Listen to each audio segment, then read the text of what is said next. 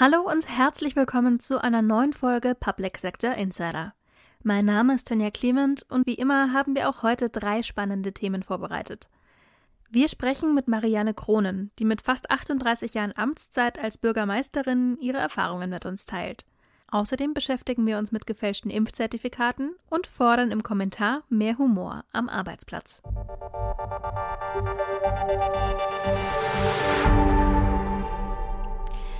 Marianne Kronen ist seit fast 38 Jahren Bürgermeisterin der Gemeinde Geiselbach. Mit meinem Kollegen Matthias Lorenz teilt sie ihre Erfahrungen und Tipps für neu ins Amt gekommene. Frau Kronen, Sie sind seit 1984 Bürgermeisterin der Gemeinde Geiselbach im Landkreis Aschaffenburg. Und damit sind Sie eine der dienstältesten Bürgermeisterinnen in Deutschland. Wie kam es denn dazu, dass Sie 1984 überhaupt angetreten sind? In der heutigen Zeit würde man sagen, es gibt interessantere Berufe als der Beruf des Bürgermeisters. Aber damals war es schon bei uns in der Gemeinde Geiselbach so, dass sich keine Kandidaten zur Wahl zur Verfügung gestellt haben. Ich komme aus der Verwaltung und insofern hat man dann versucht, Lösungen zu finden. Mein Mann ist Verwaltungsfachmann, äh, den äh, konnte man nicht gewinnen, weil er aus seiner Verwaltung nicht freigekommen ist. Und insofern ist man dann ganz einfach auf die Lösung gekommen, dass die Frau von dem eigentlichen Kandidaten doch auch geeignet dazu ist, dieses Amt zu erfüllen. Im Amt sind Sie dann für 37 Jahre geblieben. Hat sich denn in der Kommunalpolitik in diesen 37 Jahren etwas besonders verändert? Verhält sich vielleicht heutzutage etwas grundlegend anders? Nun, es sind dann im März seit der Wahl schon 38 Jahre. Am 1. Mai werden es 38 Jahre, dass ich das Amt angetreten bin. Die Veränderungen sind schon festzustellen, aber das ist eine gesamtgesellschaftliche Entwicklung es entgeht ja nicht unserer Aufmerksamkeit, wie unterschiedlich heute so einzelne Gruppierungen unterwegs sind. Mir ist es wichtig, dass wir in der Kommune neben unseren Pflichtaufgaben, die wir zu erfüllen haben, ein Zeichen setzen für Demokratie und dass ganz einfach hier man als auch Person, also ich als Person hier ein Beispiel abgeben können, wie gelebte Demokratie nach einer Außenwirkung hat. Was wäre denn ein Beispiel für solch eine gesellschaftliche Entwicklung? Ja, wir, haben in, wir erleben auch in Geiselbach tagtäglich, dass ganz einfach Eingaben an uns gemacht werden, dass wir uns Fragen stellen müssen, die schwierig zu beantworten sind. Deshalb, weil man mitunter auch die gesetzlichen Strukturen einer Gemeinde, sind Ausnahmefälle, aber das kommt schon vor, ganz einfach, die gesetzlichen Strukturen und Vorgaben einer Gemeinde äh, wir sind ja schließlich ein Rechtsstaat, auch so nicht anerkennen will. Und da erleben wir auch permanente Widersprüche. Jetzt ist es ja so, dass Sie seit 37 Jahren oder wie Sie richtig gesagt haben, seit bald 38 Jahren im Amt sind. Ich könnte mir vorstellen, dass es da in vielen Ihrer Nachbargemeinden Bürgermeisterinnen und Bürgermeister gibt, die noch nicht so lange im Amt sind. Gibt es dadurch in der Zusammenarbeit mit diesen anderen Gemeinden vielleicht Reibungsverluste oder läuft alles reibungslos? Also ich denke mal, in den kleinen Orten und auch in den Nachbarorten kennt man sich ja. Und sowohl als Mandatsträger als auch zukünftiger Mandatsträger, also den Wechsel, äh, dann weiß man ja schon auch, wen man in der Nachbargemeinde antrifft. Und es ist ja ein besonderes Anliegen eines jeden Bürgermeisters, denke ich mal, dass man äh, ganz einfach auch nachhaltig unterwegs ist, dass man natürlich auch sympathisch bleibt Sonst wäre es ja gar nicht zu diesen 38 äh, Jahren gekommen. Und ich erlebe, dass wir untereinander eine große Wertschätzung leben, dass wir über die Gemeindenaufgaben hinaus, die ja jeder und jede für sich zu erledigen hat, äh, eine kommunale Allianz gegründet haben, wo wir über unsere gemeindliche Aufgaben hinaus für die Region unterwegs sind und und vor allen Dingen auch jeder für sich davon profitiert, dass wir, wenn wir gemeinsam auftreten, ganz einfach unsere Region insgesamt bekannt machen und auch, dass wir eine, eine weitere Stärke entwickeln können. Angesichts all Ihrer Erfahrungen, was würden Sie denn jungen Menschen raten, die heute in die Kommunalpolitik gehen wollen oder die zum Beispiel gerade in ihrer ersten Amtszeit sind? Also ich sage jetzt ganz einfach mal, es sind hohe Anforderungen, die an jeden gestellt werden. Man muss sich prüfen, ob man in der Lage ist, Verantwortung für eine gesamte Gemeinde zu übernehmen. Es ist wichtig, dass man ehrlich ist, offen ist, dass man die Neutralität wahrt. Teamarbeit ist ganz wichtig geworden und dann ganz einfach konkrete Ziele äh, zu formulieren und überzeugen zu können. Das ist auch ganz wichtig. Aber entscheidend ist, dass man als junger Mensch was bewegen will und auch wirklich bewegen kann. Zum Schluss hätte ich noch eine Frage mit der Bitte um eine ganz kurze Antwort. Wie lange wollen Sie denn noch Bürgermeisterin bleiben? Ja, das werde ich ja immer gefragt. Ich gebe darauf eine Standardantwort. Man muss jeden Tag äh, seine Arbeit gut erledigen wollen. Dazu braucht man natürlich das Quäntchen Glück.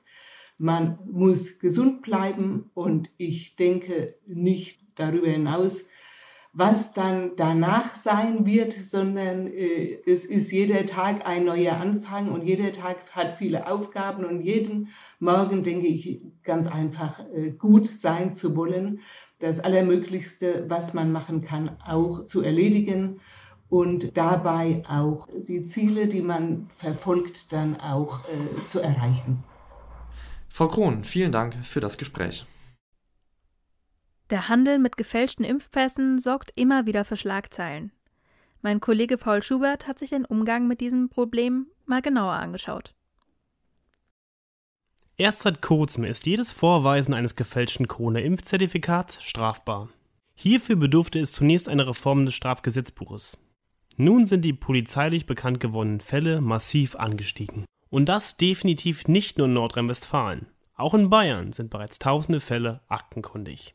Wolfgang Hermanns, Abteilungsleiter für strategische Kriminalitätsbekämpfung im Düsseldorfer Landeskriminalamt, berichtet, dass seine Behörde allein zwischen Ende November und Ende Dezember letzten Jahres rund 1700 derartige Delikte verzeichnet habe.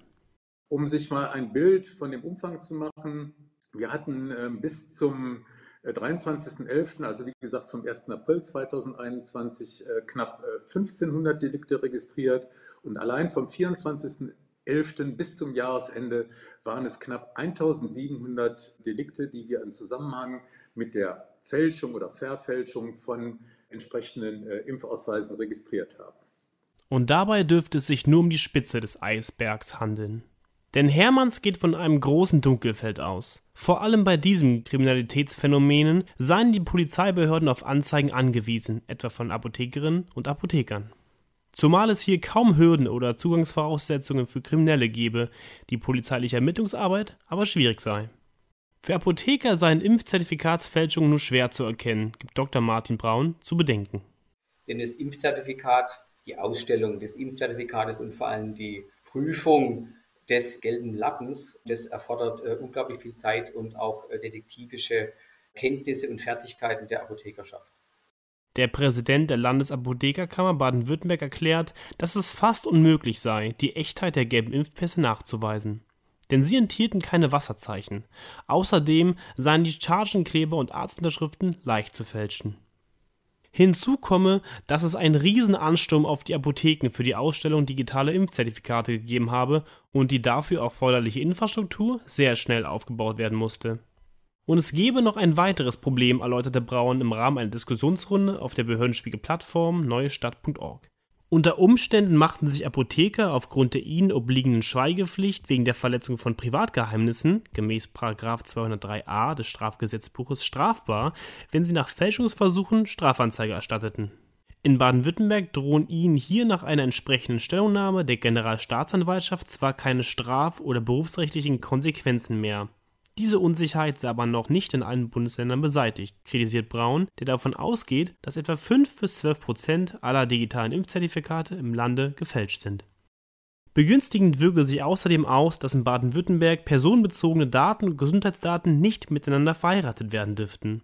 Dadurch sei keine Speicherung entsprechender Datensätze in den Systemen der Apotheker möglich. Der Datenschutz sei hier eine hohe Hürde. Überbordender Datenschutz gefährdet hier Menschenleben, weil Infektionsketten nicht erkannt werden, warnt Braun. Auch Thorsten Urbanski, Leiter der Teletrust-Initiative IT Security Made in EU, bemängelt den rigiden Datenschutz in diesem Bereich. Er kritisiert zudem, dass Deutschland bei der Digitalisierung des Gesundheitswesens im internationalen Vergleich stark hinterherhinke. Es ist ja schön, dass wir es haben, aber es zeigt ganz einfach, dass wir ungefähr zehn Jahre, was Digitalisierung im Gesundheitswesen angeht, äh, im Vergleich zu anderen Ländern hinterherhinken. Das heißt also, was Impfausweise angeht, was die Gesundheitskarte, Karte, das Fass will ich gar nicht aufmachen, was das betrifft, äh, zeigt aber ganz klar, also wenn wir einfach nur zurückdenken, als der digitale äh, Impfausweis kam, beziehungsweise noch einen Schritt davor, die, die, die Check-App, welche nehme ich eigentlich? Das heißt, welche dieser Apps kann ich denn überhaupt in welchem Land nehmen, wenn ich verreise? Die diesbezüglichen Versäumnisse müssten dringend angegangen werden. Hierfür brauche es unbedingt bundeseinheitliche Vorgaben. Aus Urbanskis Sicht gibt es mit Blick auf die Corona-Impfungen und die entsprechenden Nachweise ein Kernproblem. Der gesamte Prozess sei nicht digital gedacht worden. Zum Ende ein zugegebenermaßen sehr anderes Thema. Am 28. Januar war Spaß bei der Arbeit Tag. Und weil man gerade in einer globalen Pandemie eigentlich nie genug zu lachen haben kann, sollte Humor auf der Arbeit dringend Schule machen. Sprecher ist Tim Rothaus. Jetzt beginnt der Ernst des Lebens. Den Satz hat wahrscheinlich jeder schon mal gehört. Zum Berufseinstieg zum Beispiel. Aber muss das denn sein? Immer sachlich, immer professionell, nie emotional, nie menschlich? Sicher gibt es Unternehmen, in denen so etwas gewünscht ist. Und in jedem Beruf gibt es Situationen, in denen alles außer Professionalität fehl am Platze wäre. Aber das Ideal vom spaßbefreiten Arbeitsplatz gehört vielerorts Gott sei Dank der Vergangenheit an. Ganz im Gegenteil. Teambuilding-Aktivitäten und eine positive, lockere Arbeitsatmosphäre liegen hoch im Kurs. Klar darf es nicht zu wild werden, man muss eben auch arbeiten. Aber in einem Umfeld, in dem wir uns wohlfühlen, sind wir produktiver, stressresistenter und kreativer. Was relativ neu ist, ist die Bereitschaft von Unternehmen, diese lockere Seite auch nach außen hin zu zeigen. Da beteiligt sich der Dr. Oetker Twitter-Account an einer Debatte für und gegen Pizza Hawaii. Der Krankenhausbetreiber Helios wirbt mit Nischt für Luschen und harte Typen werden Schwester für die Pflege und Politiker wie Bürgermeister Michael Salomo stellen sich zwischen ernsthaften Inhalten den neuesten TikTok-Trends. Noch sind es aus dem öffentlichen Sektor vor allem die jüngeren Amtsinhaberinnen und Inhaber, die sich so in unsere Social-Media-Feeds schleichen. Aber mit dem bevorstehenden Generationswechsel im öffentlichen Dienst und einem immer weiter wachsenden Anteil der Bevölkerung, der mit Internet und Social Media aufgewachsen ist, sollten sich die anderen vielleicht ein Beispiel daran nehmen. Das war's auch schon wieder für heute. Vielen Dank fürs Zuhören und bis zum nächsten Mal.